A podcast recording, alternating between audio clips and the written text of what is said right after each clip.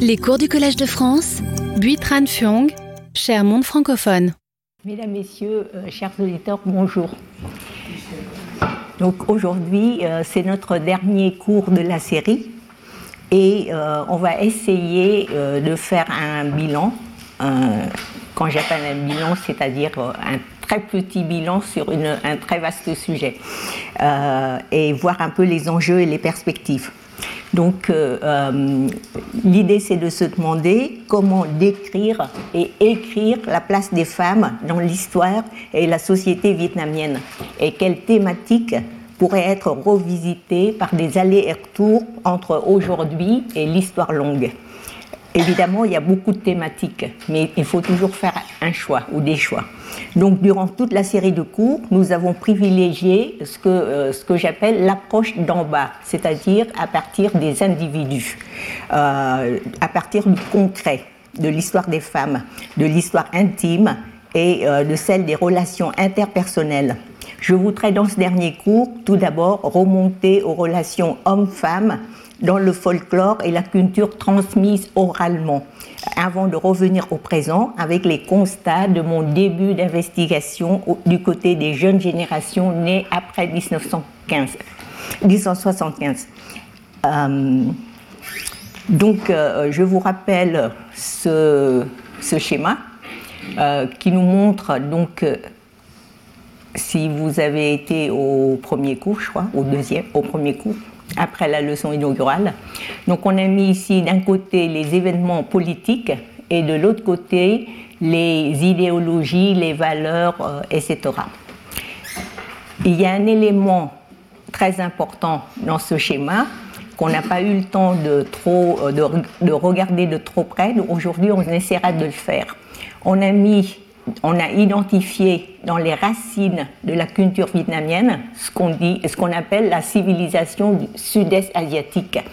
Et on a dit que euh, ces, euh, ces éléments autochtones ont perduré durant non pas seulement deux, trois millénaires, mais bien plus. Euh, parce que cette racine est beaucoup plus longue, beaucoup plus profonde que euh, la période immédiatement avant la domination chinoise. Et immédiatement avant la domination chinoise jusqu'à aujourd'hui, c'est déjà plus de 2000 ans. D'accord? Donc, et puis à, droite, on a mis euh, croyance populaire, croyance populaire toujours. Et même quand on ne le met plus, il y est toujours. D'accord?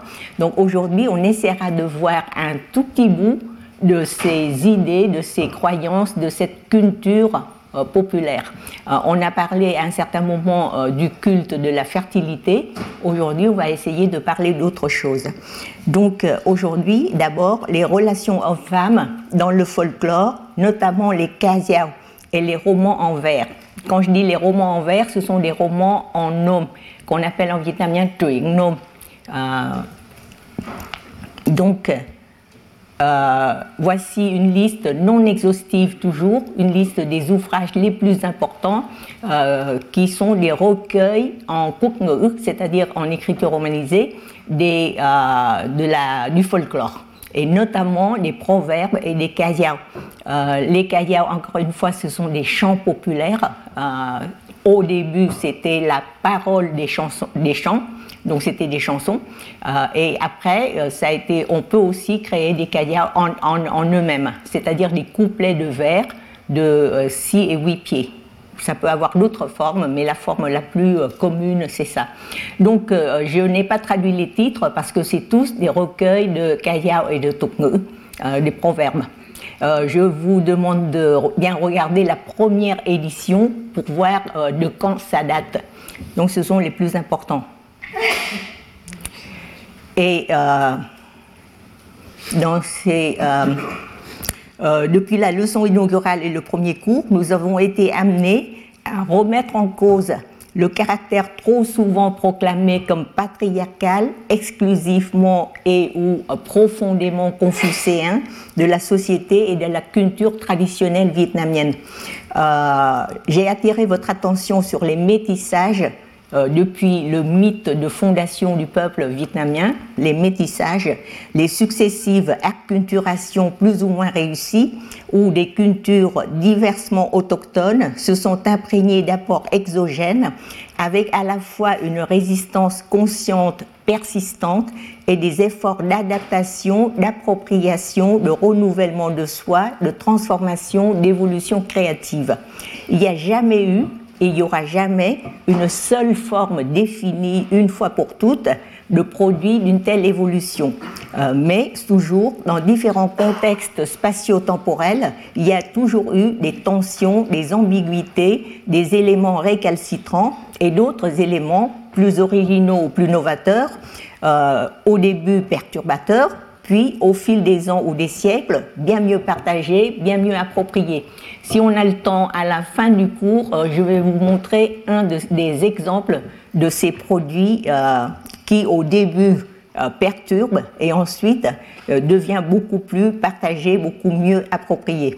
Il en est ainsi de la culture vietnamienne en général, comme de la relation homme-femme qui nous intéresse plus particulièrement.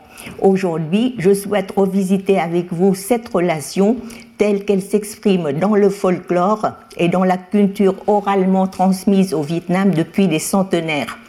Donc il y a d'une part le folklore proprement dit, avec plusieurs, avec de nombreux genres, comme par exemple les mythes et légendes, les contes, notamment les contes dits c'est-à-dire les contes qu'on raconte aux enfants, mais euh, souvent parlent des choses d'adultes.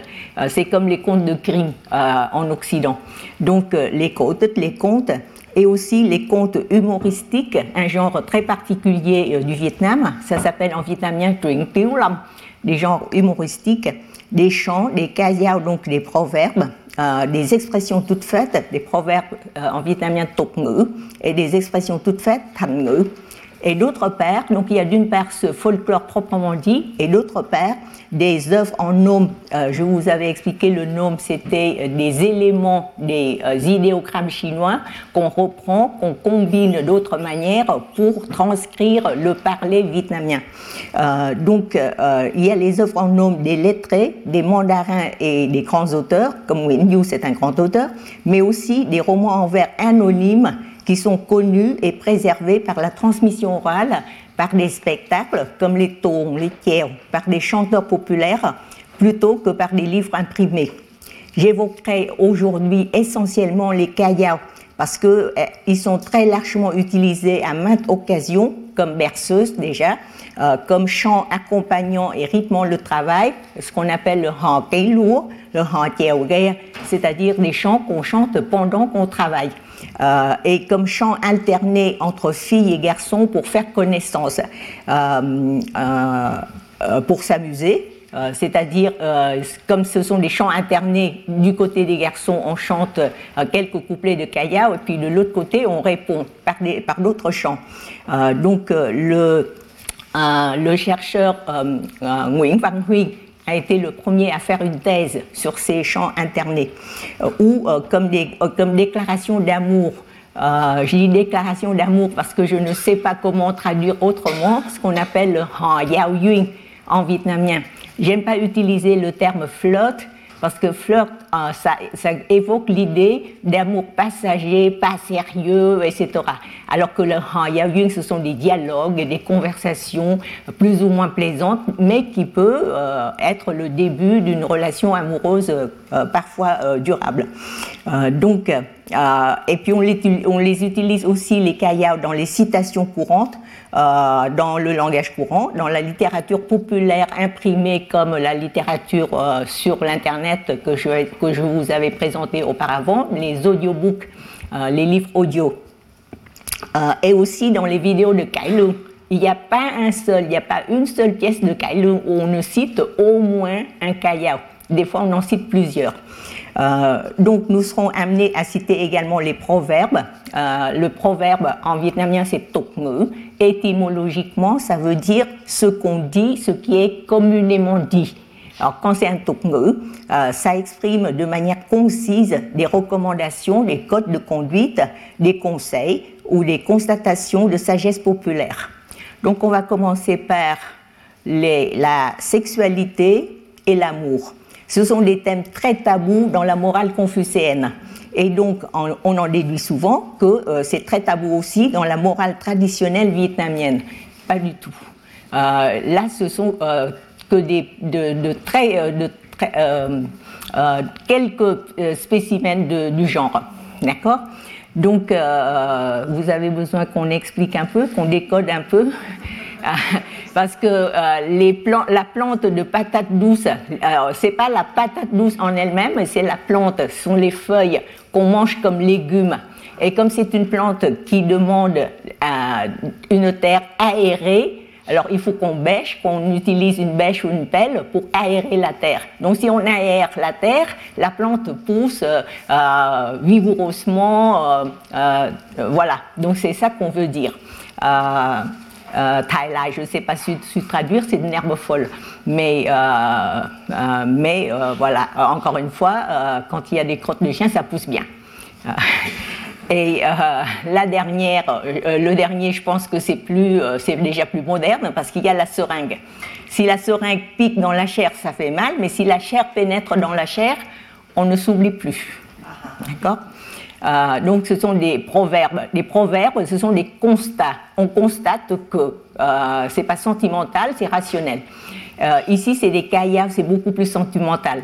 Donc je vous laisse euh, apprécier.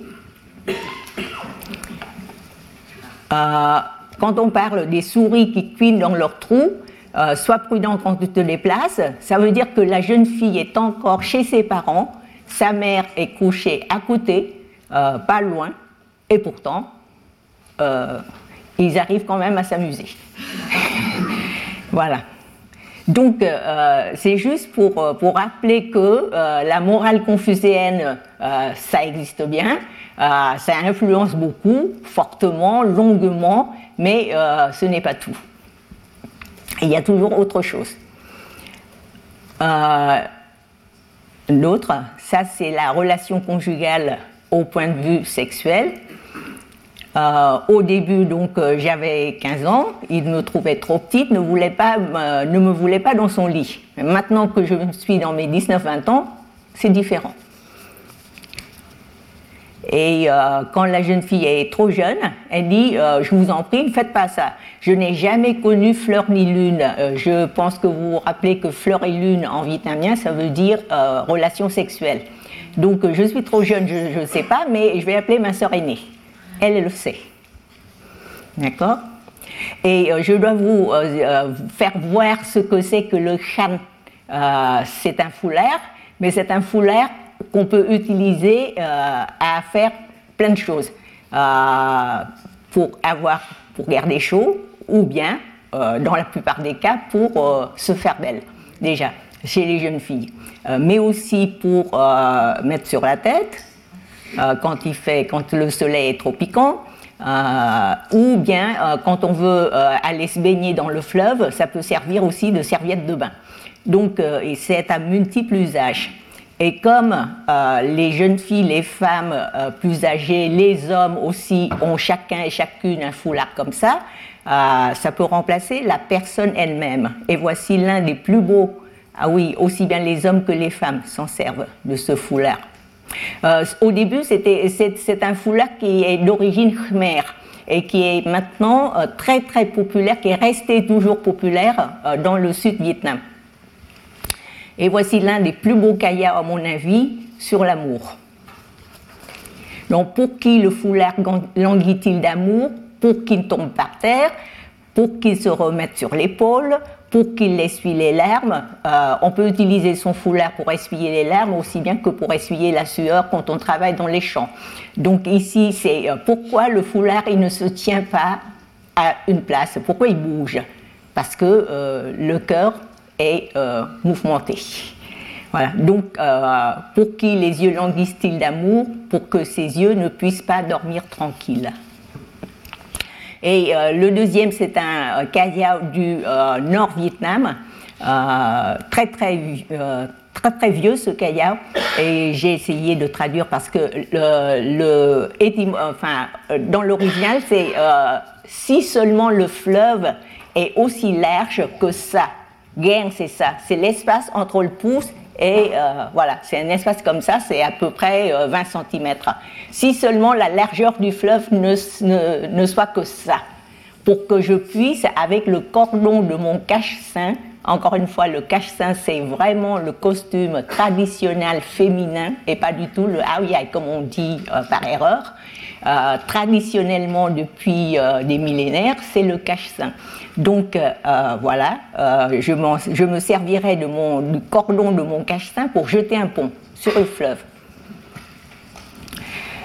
et ici, le kangdang, c'est encore le foulard que je vous avais montré tout à l'heure. Il est imbibé d'eau. C'est parce que tu tardes à venir que je suis mariée. L'autre, c'est peut-être un batelier ou un pêcheur quelqu'un qui, euh, qui, qui, normalement habite, euh, enfin, est logé dans sa barque. Mais euh, un soir, il voulait monter voir quelqu'un.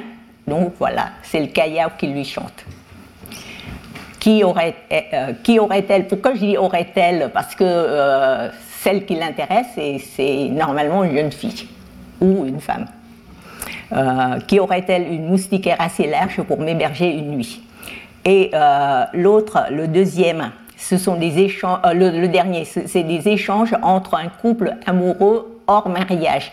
Euh, justement, quand ils se quittent, la femme demande si tu rentres chez toi, parce qu'il était de passage, si tu rentres chez toi, laisse-moi ta veste. Et l'autre répond si, si tu as froid, contente-toi de te recouvrir avec la moustiquaire. Ma veste, je la rapporte, sinon ma femme sera jalouse. Et voici sur le mariage.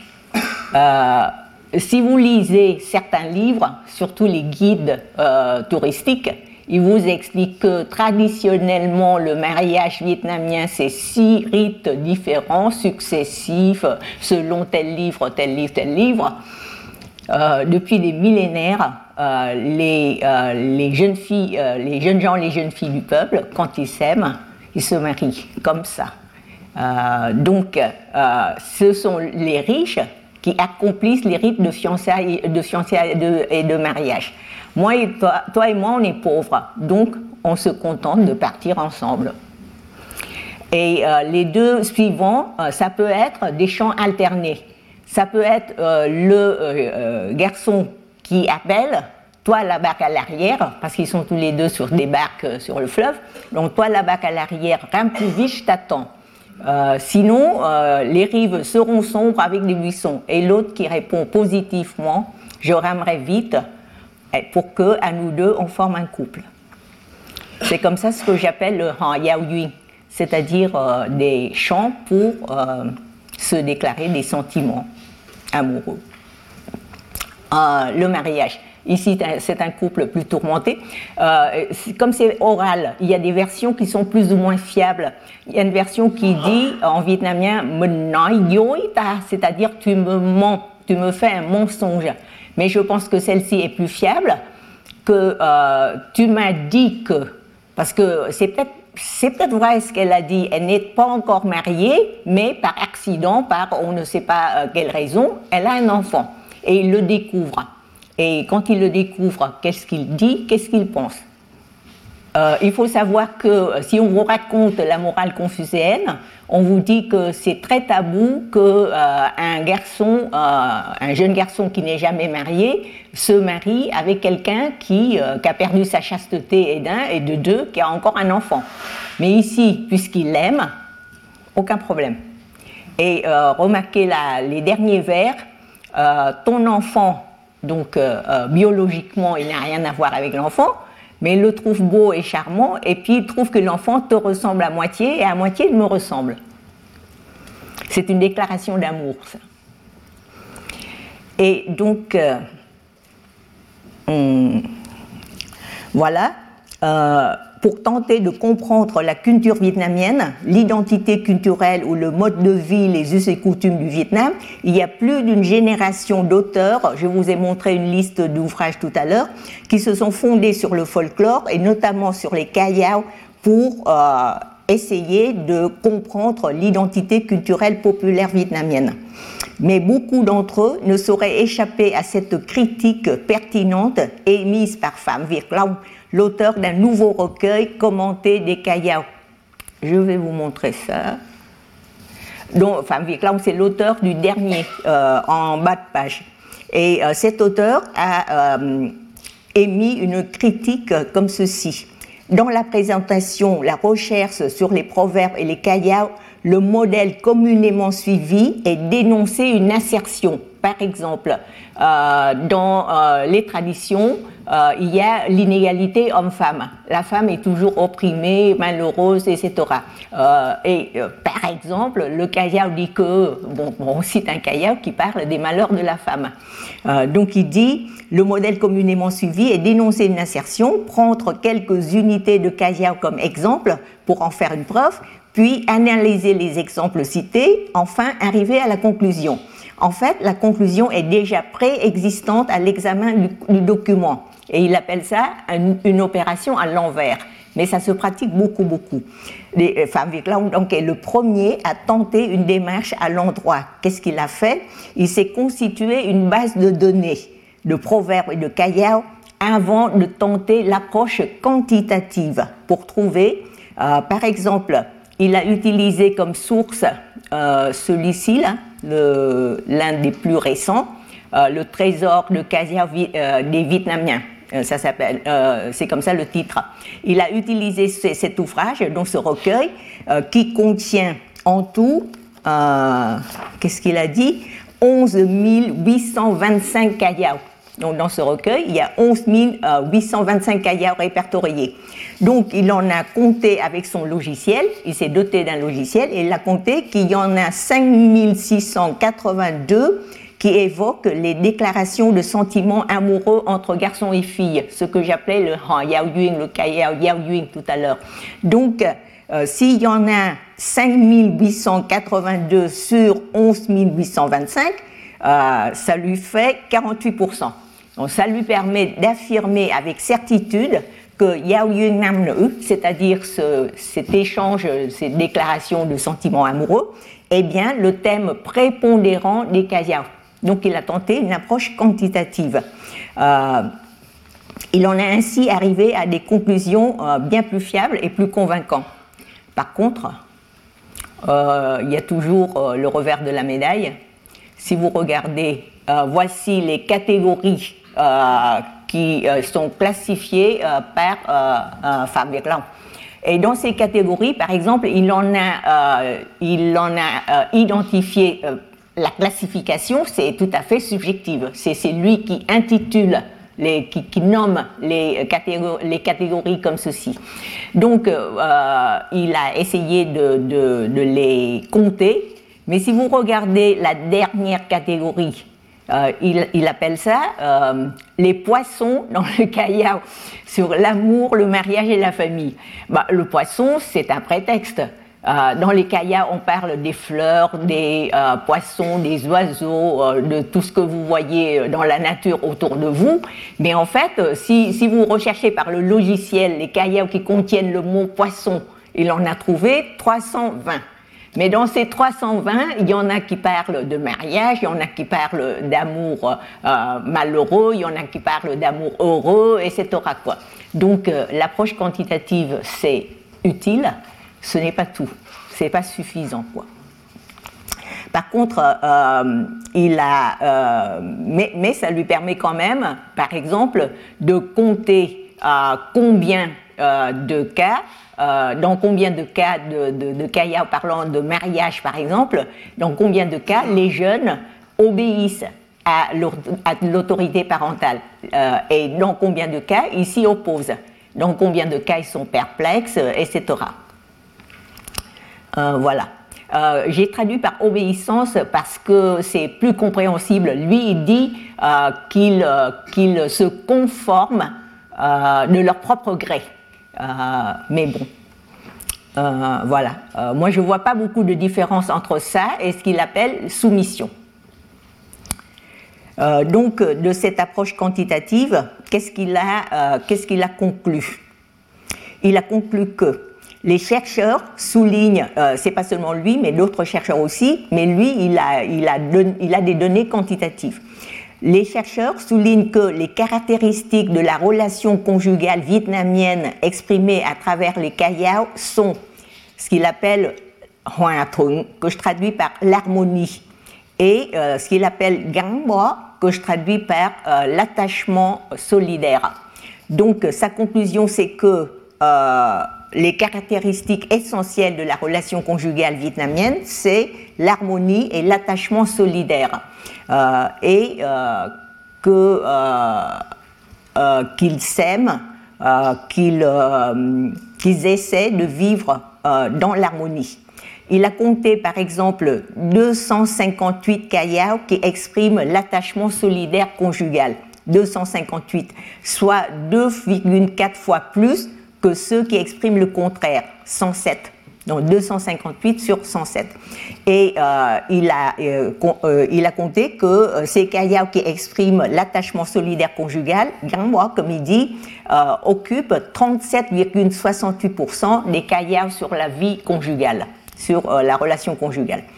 Donc l'étude comparative basée sur les, les, statistiques lui permet de constater que l'attitude prédominante de l'épouse et d'aimer et de chérir son conjoint. En vietnamien, thương yêu quý trọng. Euh, et il conclut, les caractéristiques sont l'attachement solidaire dans l'harmonie, la tolérance et l'amour mutuel, où les femmes jouent souvent un rôle de médiation. Euh, je voudrais qu'on jette un nouveau regard sur ce, euh, les trois liens. Euh, ça, c'est ça, c'est moi. Euh, parce que, euh, enfin, c'est pas Fabrice qui a, qui a analysé ça, mais c'est moi.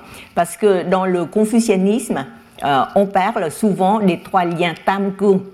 Et on dit rapidement, on dit sommairement, on dit kung thần kung, phụ tử kung, phụ kung.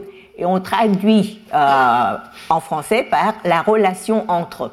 Euh, en fait, ce n'est pas la relation entre eux, c'est le lien qui relie le subordonné à son supérieur.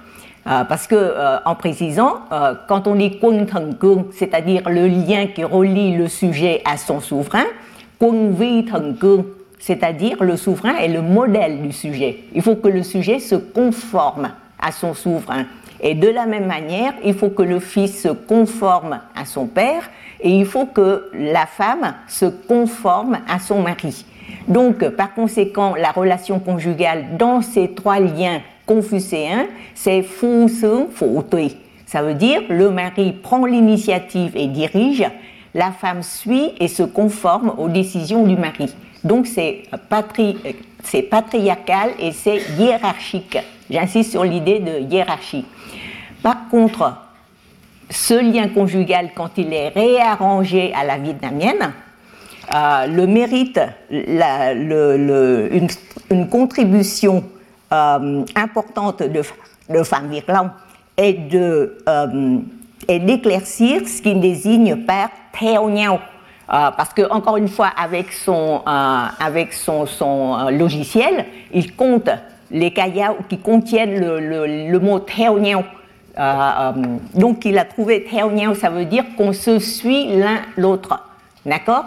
Et donc il a compté euh, et il a trouvé que dans, le, dans, dans, dans, la relation conjugale, dans la relation amoureuse et conjugale, il n'a pas beaucoup analysé la relation amoureuse, c'est surtout la relation conjugale donc c'est la relation, il a, analysé que c'est une relation réciproque et interdépendante des conjoints. Euh, euh, il a trouvé 44 kayao qui contiennent le terme suivre, mais Mais ce n'est pas seulement la femme qui suit le mari, c'est aussi le mari qui suit la femme. Donc ici, c'est la femme qui suit son mari. Euh, mais même en suivant son mari, ce n'est pas le suivre passivement, c'est le suivre par amour. Donc je vous ai laissé ici pour voir euh, que c'était vraiment le suivre par amour. Et des fois, elle refuse de le suivre. Et ici, c'est le mari qui suit la femme. Euh, si la femme sait bien se conduire, c'est son mari qui doit certainement la suivre. D'accord? Euh, Et parce que quand il dit j'ai essayé un, petit jeu, je me suis amusée à faire traduire ça par ChatGPT. Et j'ai vu qu'ils s'embrouillent beaucoup, beaucoup dans les kayao. Pourquoi? Parce que les termes, les mots d'adresse en vietnamien, c'est très subtil ce n'est pas euh, toujours comme euh, certains euh, chercheurs occidentaux le pensent, c'est pas toujours l'homme qui est un grand frère et la femme qui est une petite sœur ou jeune sœur. C'est des fois ta et mun. Donc c'est, on sait pas. Et c'est des fois, c'est, très compliqué, c'est beaucoup plus subtil. Donc le Tiachipiti là, il, il est complètement impuissant. Donc euh, ici khuyên em đừng nghĩ donc obligatoirement c'est écoute-moi ma chérie écoute-moi ma chérie euh, et puis euh, euh voilà. Donc euh, la, femme qui est fâchée qui s'en va et son mari qui la suit pour la supplier de revenir. Et elle a bien voulu revenir. Et euh, voici les conjoints qui se suivent l'un l'autre. Et euh, j'attire l'attention sur justement le, ce qu'ils appellent le Kento. Parce que Kento, euh, et ça se trouve souvent sous cette forme sudiste, Kento, au lieu de Kunto. C'est le même mot. Hein. Mais euh, c'est étymologiquement quoi? C'est étymologiquement les trois liens et les cinq qualités permanentes, les cinq qualités constantes. donc c'est toute la moralité confucéenne. Par contre, dans les kayao, dans 99% des kayao euh, du Sud, quand on, quand on voit le mot kento, ça veut dire relation conjugale seulement. Au point où. Euh, et puis on parle aussi de dao kento ou dao vợ chồng. Euh, donc dao euh, étymologiquement, ça veut dire, euh, voici euh, les sens les plus importants de ce terme, de cet idéogramme chinois. c'est la voix, c'est le principe que, que, chacun doit suivre, c'est la vérité. Si à l'aube je peux écouter la vérité morale, le soir je meurs sans regret. C'est une citation très très connue. et ça veut dire aussi la pensée, la théorie. Ça veut dire aussi, je ne l'ai pas noté ici, mais ça veut dire aussi le Tao dans le taoïsme. Hein, d'accord? C'est la voix, quoi. Mais en vietnamien, quand on dit dao vợ donc ça veut dire c'est la relation conjugale telle qu'elle se doit d'être. C'est l'idée de principe. D'accord euh, Mais la, la, relation conjugale se dit aussi tình. Et je vous ai expliqué que tình ce n'est pas seulement le sentiment et le devoir dans le sens cartésien des termes, mais c'est aussi que euh, c'est très sentimental. C'est une relation qui vient du fond du cœur quand on parle de tình. Euh, donc on parle de tình vợ chồng, on parle de đạo nghĩa thường. Je je n'ai pas le temps, je vois que le temps passe, mais il y a un roman de Hồ Biểu qui s'appelle Nặng nghĩa can thường et c'est une nouvelle réadaptation du, du Cid. Hong a commencé dans sa jeunesse, c'était l'un de ses œuvres de jeunesse, la traduction du Cid. Euh, c'est c'est le premier quoi qu'il a traduit. Et quand il l'a traduit pour la première fois, il a changé le titre. Il a, il a dit c'est-à-dire c'est comme ça qu'il faut que ce soit. Donc il a, et c'est comme ça qu'il faut que ce soit. Pourquoi? Parce qu'il a changé la conclusion du Cid. Le Cid, vous connaissez tous. Et euh, dans le Cid, c'est l'empereur qui promet une alliance euh, dans le futur au, couple amoureux. D'accord? Et lui, au début, dans sa jeunesse, il trouve que euh, c'est pas possible. C'est pas possible que la fille se marie à quelqu'un qui a tué son père. Euh, donc c'est vraiment pas possible. Donc il a changé. Il a euh, fait qu'il a dans, dans, sa traduction réadaptée, la fille se suicide, la chimène vietnamienne se suicide et ne peut pas, enfin voilà, ne, peut pas se marier. Mais plusieurs années après, il refait une autre adaptation sous forme de prose du Cid, et là, il a changé d'avis. Là, il a laissé le couple se réunir. Et en plus, il a laissé son Rotrigue argumenter avec son père que j'ai rempli mon devoir envers le pays, j'ai rempli mon devoir envers toi, mon père, il faut aussi que je remplisse mon devoir envers mon, euh, ma fiancée. Donc, euh, et, euh, finalement, c'est ce devoir envers sa fiancée auquel il tient le plus. Euh, c'est très très significatif de relire ce roman de Howick. Et donc il y a plein de proverbes et de kayas sur cette relation conjugale dont euh, j'insiste seulement sur le premier, qui est très très connu, hyper connu.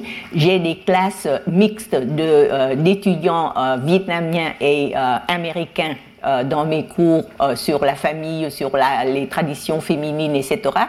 Et euh, j'essayais toujours de leur demander de redire en vietnamien des proverbes ou des kayao que j'ai déjà traduits en, anglais ou en, anglais. Et il y en a qui, qui, n'arrivent plus à traduire parce qu'ils ne savent plus. Mais le đồng vợ đồng chồng u thuận vợ thuận chồng tắt biển đông le premier tout le monde le sait, même les plus jeunes. Donc c'est un proverbe qui est très très connu. Et quand on parle de consensus, qu'est-ce que c'est si ce n'est l'égalité? C'est encore mieux que l'égalité. D'accord? Et c'est euh, euh, très très longuement traditionnel. Euh, on peut remarquer aussi que c'est des attitudes, parce que les tokneux, ce sont des constats. on constate que. donc on constate des réalités très différentes. Il y a des femmes mariées qui se trouvent heureuses parce qu'elles sont mariées, il y en a d'autres qui se trouvent malheureuses parce qu'elles sont mariées. Voilà. Ou tout simplement contraintes, comme le, dernier. Euh, donc les kayas, il y en a beaucoup, beaucoup. Euh, j'attire l'attention peut-être sur le dernier. Et puis, voilà ce sont des cahiers que j'ai pris un peu partout, euh, pas seulement dans le dans Cloud. C'est juste pour conforter son argumentation. Parce que moi, je pense que l'approche quantitative est très utile, mais ce n'est pas suffisant. Il faut l'approche qualitative, c'est-à-dire l'analyse des cahiers qui sont les plus euh, communes, euh, les cahiers qu'on connaisse le plus. Donc, euh, le, la, deuxième, la deuxième source que je sollicite dans la littérature oralement transcrite, ce sont les romans en homme. La qualité littéraire est très différente entre les écrits des lettrés des renoms et ceux qui sont restés anonymes. Pourtant, pourtant les thèmes abordés et notamment la description psychologique des femmes et des rapports hommes-femmes à mon avis, reste très convergent. Je n'aurai pas le temps de vous parler des autres, mais je souhaite quand même garder un petit moment pour vous parler des. Euh, je surveille l'heure et je vois qu'il passe. Euh, que pour vous parler du Kill, parce qu'on ne peut vraiment, vraiment pas comprendre les relations hommes-femmes vietnamiennes sans, sans comprendre ce, ce chef-d'œuvre. Et euh, comme c'est un chef-d'œuvre, il y a plein de choses à en dire. On ne pourra pas en explorer toutes les richesses, mais seulement quelques aspects, souvent, euh, je pense, souvent méconnus dans les relations amoureuses et conjugales. Euh, le seul euh, élément que je voudrais analyser aujourd'hui, c'est que l'héroïne Twikio, euh, si vous connaissez si vous connaissez pas l'intrigue, vous pouvez le trouver partout, Google ou partout. Euh, j'analyse seulement un aspect. L'héroïne Twikeo, connue plus d'un amour, en tout trois amours, à différents moments de sa vie. Donc son amour, son premier amour avec Kim Jong, un jeune lettré de bonne famille, beau garçon, qu'elle rencontra lors d'une promenade au printemps quand elle sortait accompagnée de son frère et de sa sœur.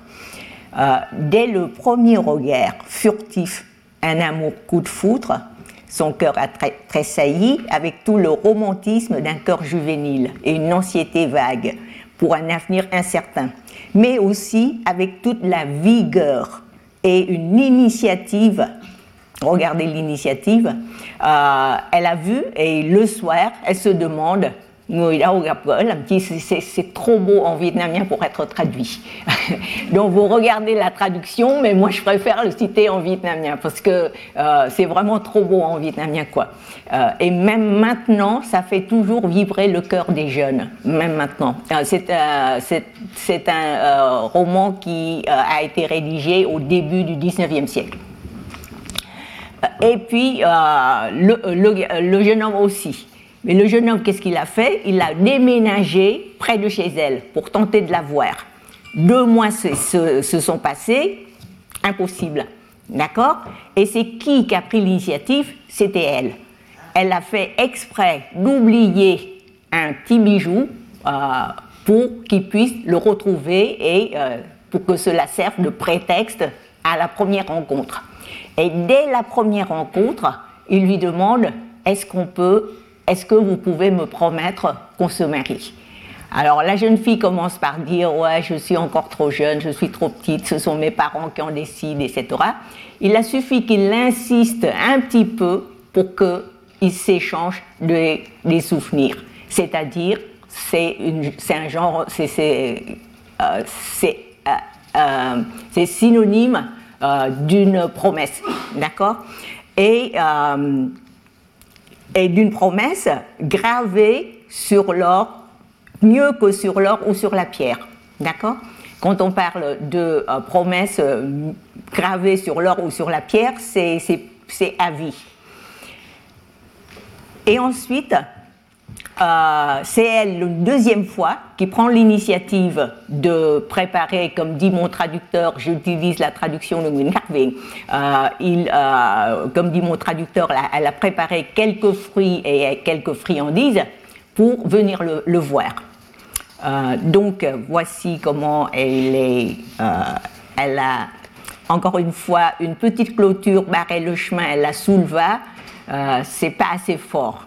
L'original vietnamien est beaucoup plus fort. C'est-à-dire vraiment un acte fort, quoi. une initiative très déterminée pour pour se, se, faire un chemin. Entre les deux maisons, il y avait un petit barrage, une petite barrière. Elle a enlevé la barrière elle-même. Et c'était le soir, hein, c'était la nuit. Hein.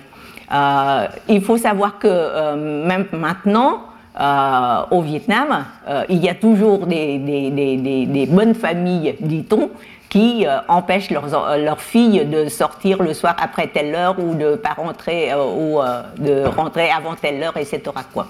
Mais c'était au 19e. Et voilà. le dernier vers a beaucoup embarrassé les commentateurs parce qu'ils n'arrivent pas à concevoir que Huan, ce n'est pas la jeune fille, euh, et ça ne peut pas être le jeune homme non plus. Donc c'est mon traducteur, enfin le traducteur il l'a traduit par la fleur d'amour. D'accord? Donc c'est elle qui prend l'initiative de le retrouver chez lui. Ils ont, euh, la première fois qu'elle est allée le voir, ils se sont échangés seulement des poèmes. Euh, elle a écrit des poèmes, etc. Et puis le temps passe, elle rentre. Elle rentre, elle voit que ses parents ne sont pas encore euh, rentrés de, leur voyage, donc elle repère, elle ressort une deuxième fois, euh, et c'est cette fois-là, en pleine nuit, qu'elle lui joue de la musique, qui se prête serment et tout, et enfin elle rentre.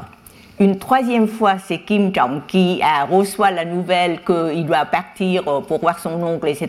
Donc c'est lui qui vient la voir. Donc en une seule nuit, ils se sont vus trois fois.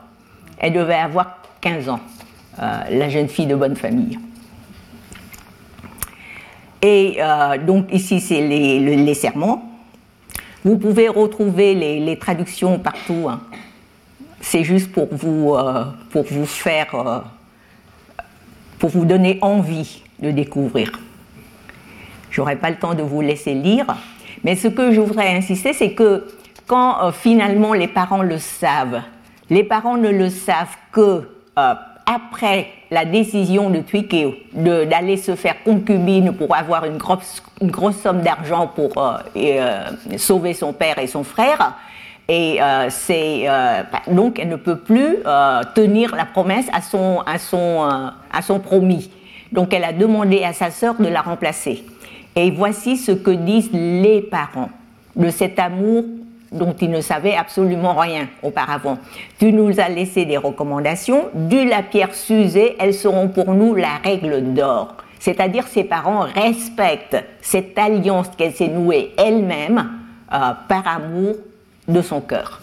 Euh, donc euh, ne vous laissez pas raconter des choses sur le confucianisme, etc., etc., au Vietnam. Il existe, mais il existe aussi autre chose. Et euh, avant, euh, en allant se marier, je, je n'aurais vraiment pas le temps, mais euh, je voulais faire une parenthèse importante pour clarifier un malentendu trop facilement répété. On dit souvent que Twikeo sacrifia son amour à l'autel du, devoir de piété filiale et qu'elle dut se vendre comme prostituée, croit-on, pour sauver son père. Pas du tout. Et euh, voici, je pense, une différence importante entre Nguyen Yu et son original. D'habitude, il ne change rien dans le récit, dans l'intrigue. La nouveauté de son ouvrage, c'est la psychologie des personnages. D'accord? Mais quand il change des détails, c'est toujours significatif. Et voici le premier changement important de Wenyu par rapport à l'original. Dans l'original, euh, euh, j'abrège, euh, mais quand Wikio prend l'initiative de euh, se proposer, laissez, je me vendrai et je rachèterai la liberté des miens. Elle parle de piété filiale, évidemment, mais l'auteur a cependant bien décrit l'émotion causée par la torture de son père et de son frère et la détermination dans son initiative. Quand le père rentrait chez lui, apprit à quel prix sa liberté fut acquise, il voulut mettre fin à ses jours. Euh, parce, et c'est comme ça dans l'original aussi, il voulait se suicider. La différence c'est que euh, dans l'original, le, pour consoler son père, l'héroïne débitait des truismes qui soulignaient le peu de valeur de sa destinée féminine. Euh, moi, je ne suis qu'une fille, donc c'est pas important. Euh, pas du tout. Euh, la est vietnamienne, elle dissuada son père du projet de suicide en analysant la situation. Et je vois que même euh, mon traducteur, enfin même le traducteur que c'est l'une des meilleures traductions que j'ai jamais connues, mais ici, je suis pas d'accord. Parce que euh, si vous regardez l'original, c'est Tarang Liu Il n'y a aucune idée de ma modeste personne. Et il n'y a aucune idée de sacrifier. Léo, ça veut dire que je vais risquer ma vie parce qu'il n'y a pas le choix, il n'y a pas le choix, il n'y a, aucun choix. Donc je, vais, je, je propose une traduction plus proche de l'original. Il vaut mieux risquer ma seule personne, mon ma seule personne, c'est-à-dire moi, je vais prendre le risque pour toute la famille. Et euh, donc, euh, même si une fleur est lacérée par le vent, il n'y a pas du tout l'idée de peu importe il n'y a pas peu importe. Il y a euh, euh. Donc ça veut dire, même si une fleur, dont moi, est lacérée par le vent, mais l'arbre restera vert. C'est-à-dire toute la famille est préservée. Pour moi, c'est, euh, comment dire, c'est, euh, je croirais entendre une sœur aînée vietnamienne qui prend en charge toute sa famille en difficulté. Euh, le proverbe vietnamien dit euh, Ça veut dire il vaut mieux avoir une fille aînée que d'avoir de bonnes rizières et une bufflesse. Une bufflesse, ça donne des bufflons. Euh, c'est-à-dire ce sont des richesses. Mais il vaut mieux avoir une fille aînée parce que en haut besoin, la fille aînée, elle peut sauver toute la famille. Et c'est ce qu'elle a fait. Et c'est ça l'idée qui est reprise, la tradition qui dure jusqu'à maintenant. On avait parlé des femmes du delta du Mekong qui allaient se marier à des Taïwanais ou à des Coréens. Euh, et on n'a même pas, on n'a pas parlé, mais on a évoqué très brièvement les prostituées. C'était pareil. Ce n'est pas se sacrifier parce que la femme est pas importante, c'est prendre en charge la famille dans une difficulté où il n'y avait pas le choix. Euh, c'était ça l'idée. Donc, euh, euh, elle a vu son amour brisé. Euh, je crois que cette fois-ci, je suis vraiment coincée par le temps. mais son deuxième amour, son deuxième amour, c'est quand elle est déjà, quand elle est déjà une prostituée. un outil usé, abusé par on ne sait combien de clients. Et pourtant, elle a trouvé l'amour avec Tukshin. Et c'est un amour heureux dans leurs relations euh, sexuelles. Et c'est heureux dans leurs échanges d'esprit aussi. Ils s'échangeaient des poèmes, ils écoutaient de la musique ensemble, etc. Et quand Tukshen lui demande que cela se transforme en relation conjugale, c'est-à-dire Tukshin lui demande de se marier avec elle, euh, elle a ça c'est l'amour sexuel heureux. Et ensuite, quand Stuckchen lui a demandé de se marier avec elle, elle a commencé par émettre des doutes. Elle a dit, peut-être qu'il vaut mieux que je reste ici sous votre toit tête basse je vivrai, plus cruelle me sera. La jalousie caustique, euh, plus, cruelle me sera la jalousie caustique d'une femme que la fournaise où je suis. C'est-à-dire, si votre femme est jalouse, je serai encore plus malheureuse. Elle lui a conseillé ce qu'il fallait faire, ce qu'il fallait faire pour espérer une alliance sereine. Donc elle a elle a pris l'initiative de lui montrer les problèmes dans l'avenir, elle lui a montré les solutions à faire, elle a insisté, au nom de notre amour, retenez mes paroles, c'est-à-dire faites ce que je vous dis de faire. Encore une fois, suivez-moi, suivez mes conseils et on sera peut-être tranquille. L'autre l'a pas suivi, donc elle a été malheureuse à cause de la jalousie de sa femme. D'accord? Mais euh, ici, euh, j'ai cité la séparation parce que ce sont les plus beaux vers pour décrire la séparation d'un couple euh, mari et femme. Et son dernier amour, c'est avec un pirate qui est en même temps un héros éminent, un héros exceptionnel. Et avec le héros, c'est un amour, c'est une union de l'esprit et du cœur leur cœur et leurs esprits étaient en parfait accord. D'accord? Et, euh, et pourtant, quand il retrouve son premier promis, Kim Jong, son premier amour, c'est euh, Kim Trọng qui lui dit uh, chữ trinh kia cũng có ba bảy đường.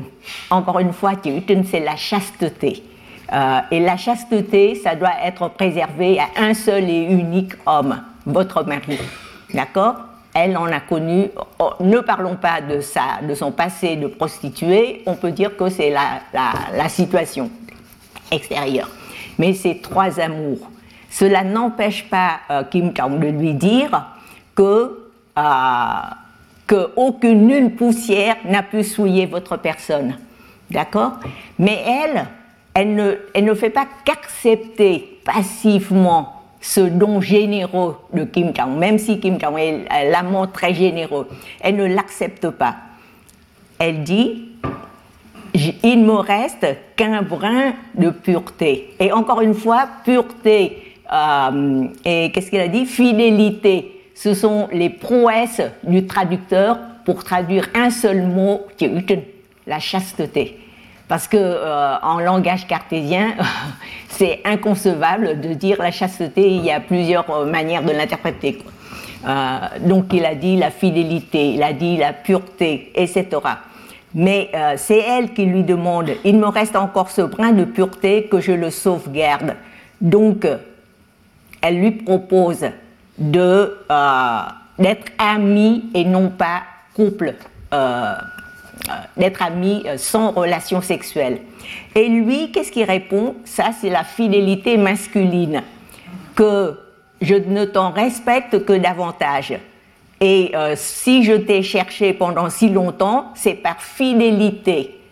donc, encore une fois, la fidélité féminine, très librement interprétée, comprise par Kim Jong, est répondue en réciproque dans la, euh, réprocité par la fidélité de Kim Jong, la fidélité masculine.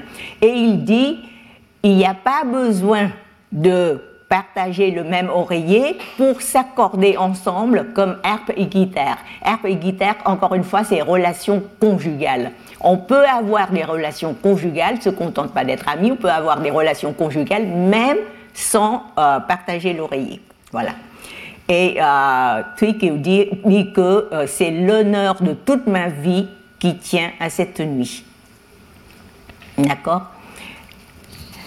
Euh, je, je dois vraiment euh, conclure sur ce premier point pour en passer au second. Euh, souvenons-nous quand même du professeur Trần Quốc qui s'est obstiné à affirmer le peuple vietnamien a la tradition de respecter les femmes. Dân tộc Việt Nam có truyền thống tôn trọng phụ nữ.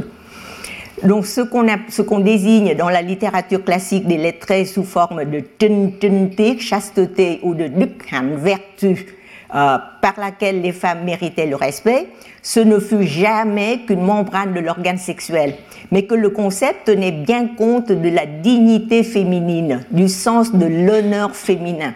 Et quand les Vietnamiennes de, de familles paysannes comme de familles de lettrés observaient la fidélité amoureuse ou conjugale, on parle de Tung Thuy.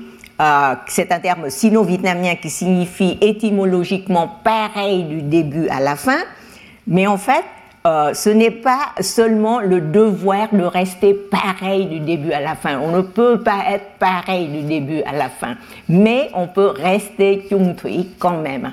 Et c'est ça que la manière dont les Vietnamiennes, Vietnamiens euh, ont été d'accord, ont eu le consensus pour remanier de, beaucoup, radicalement à mon avis, euh, l'éthique confucéenne.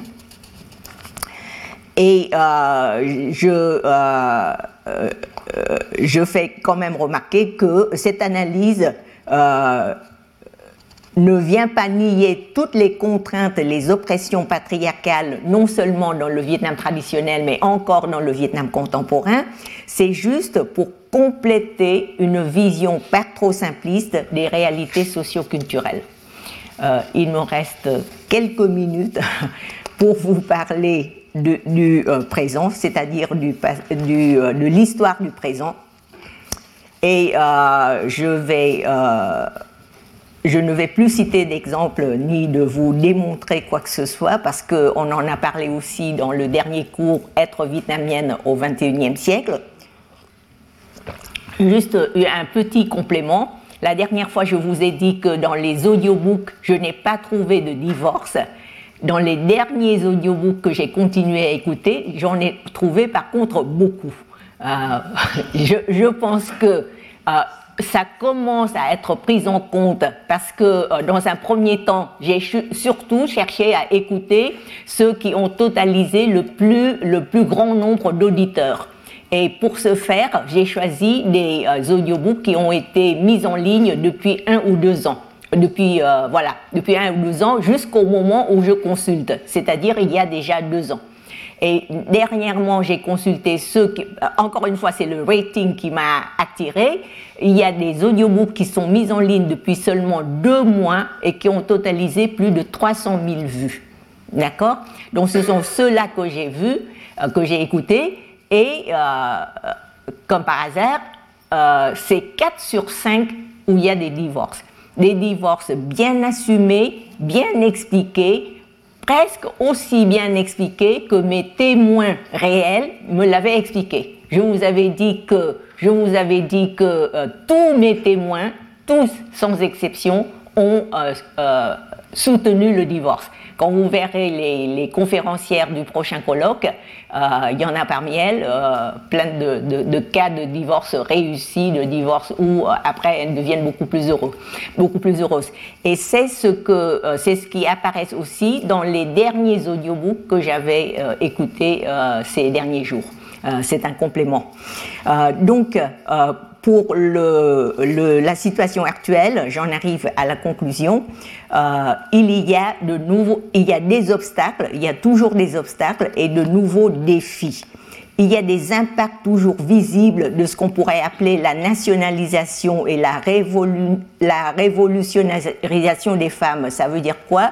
Ça veut dire motiver euh, mobiliser les femmes pour la nation, pour la révolution. C'était il y a jusqu'au passé récent, c'était comme ça.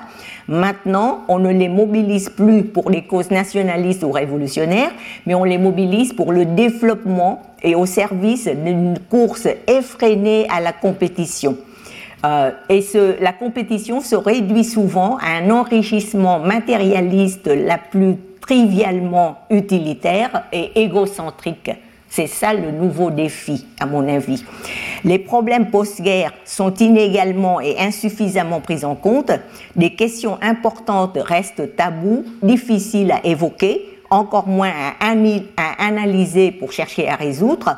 Par exemple, les questions de la réconciliation et de la conciliation nationale, la reconnaissance des traumatismes pendant et après les guerres, et euh, le troisième euh, obstacle et défi que j'ai identifié, ce sont les effets négatifs de la globalisation et du capitalisme sauvage, d'un développement insuffisamment régulé de l'économie de marché et en conséquence une coalition mafieuse entre le pouvoir politique et l'argent, ayant comme résultat des forces malfaitrices omnipotentes, des violences incontrôlables à tous les niveaux, y compris dans les, dans les institutions de la santé et de l'éducation.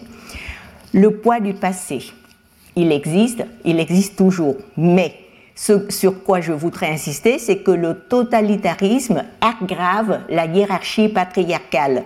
Les traditions ont bon dos et sont souvent accusées comme une sorte de déterminisme socioculturel. C'est depuis des millénaires que c'est comme ça. C'est depuis des millénaires que les femmes sont opprimées, malheureuses, qu'elles souffrent, etc..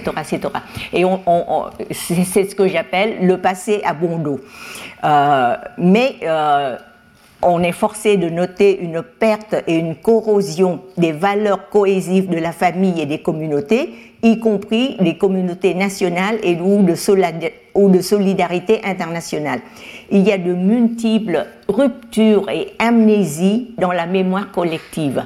Les jeunes ne savent pas parce qu'on ne leur apprend pas, parce qu'il n'y a aucune source pour, pour les informer.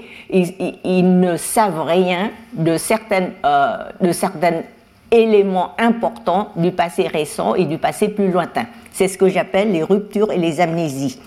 Il y a le, désengagement étatique pour l'enseignement et la santé, donc une inégalité accrue, des déficiences, d'une formation, une éducation inadéquate qui amène à l'exode euh, éducatif. On appelle ça en vietnamien donc, dans l'ensemble, une désintégration de la société, une désagrégation de la famille et des liens naguère privilégiés, comme le respect de l'âge, le respect des enseignants, la sollicitude pour les communautés en position de faiblesse. Euh, tout ça, ce sont les, obstacles et les, euh, et les euh, défis.